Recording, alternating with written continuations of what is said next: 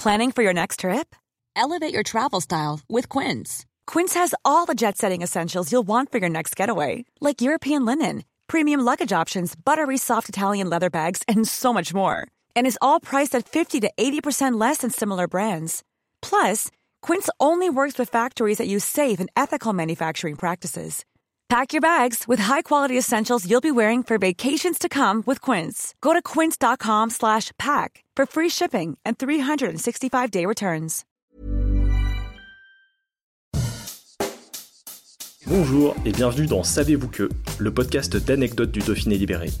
Chaque jour, on vous raconte une histoire, un événement marquant, qui vous permettra de briller en société et de vous coucher un peu moins bête. Savez-vous que Georges Perec a passé une partie de son enfance en zone libre dans le Vercors Pour ce nouvel épisode, faisons appel à vos souvenirs de cours de français. Parmi la pléiade d'auteurs étudiés au collège ou au lycée, vous n'avez sans doute pas oublié Georges Perec, à qui l'on doit notamment les romans Les Choses en 1965 ou encore La vie, mode d'emploi en 1978. Mais avant de devenir l'auteur à succès que l'on connaît, Georges Perec a passé une partie de son enfance dans les montagnes du Vercors, en Isère. Né à Paris en 1937 de parents juifs d'origine polonaise, il perd son père à l'âge de 3 ans, tué au combat. En 1941, alors que Georges n'a que 5 ans, sa mère décide de l'envoyer en zone libre pour le protéger de la guerre et de la déportation. C'est sur un quai de la gare de Lyon, à Paris, que le petit Georges voit sa mère pour la dernière fois, puisqu'elle est en effet déportée à Auschwitz en 1943. Pérec, lui, embarque dans un convoi ferroviaire de la Croix-Rouge, direction Grenoble, avant de prendre un peu d'altitude pour rejoindre Villard-de-Lans. Il y retrouve une partie de la famille de son père, notamment sa tante Esther, son oncle David Binnenfeld et sa cousine Ella, qui résident alors dans la villa des Frimas. Sa grand-mère les rejoint également en 1943. Là-bas, il est placé dans une maison d'enfants, le Clocher, avant d'intégrer un internat catholique, le Collège de Turenne, où il reste jusqu'en 1944.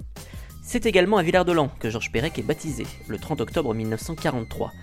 De ces quelques années passées dans le Vercors, il se rappelle notamment avoir participé à une sortie d'enfants destinée à remettre des ravitaillements aux résistants.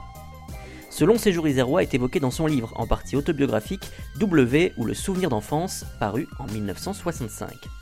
Aujourd'hui, on retient surtout de lui son roman La disparition, publié en 1969, et dans lequel il parvient à tenir près de 300 pages sans utiliser une seule fois la lettre E. N'ayant pas le même talent que Georges Perec, nous nous sommes contentés de nous passer de la 11e lettre de l'alphabet pour les besoins de ce podcast. Si si, vous pouvez vérifier. Hey, it's Paige DeSorbo from Giggly Squad. High quality fashion without the price tag. Say hello to Quince. I'm snagging high-end essentials like cozy cashmere sweaters, sleek leather jackets, fine jewelry, and so much more. With Quince being 50 to 80% less than similar brands. And they partner with factories that prioritize safe, ethical, and responsible manufacturing. I love that. Luxury quality within reach. Go to quince.com slash style to get free shipping and 365-day returns on your next order. quince.com slash style.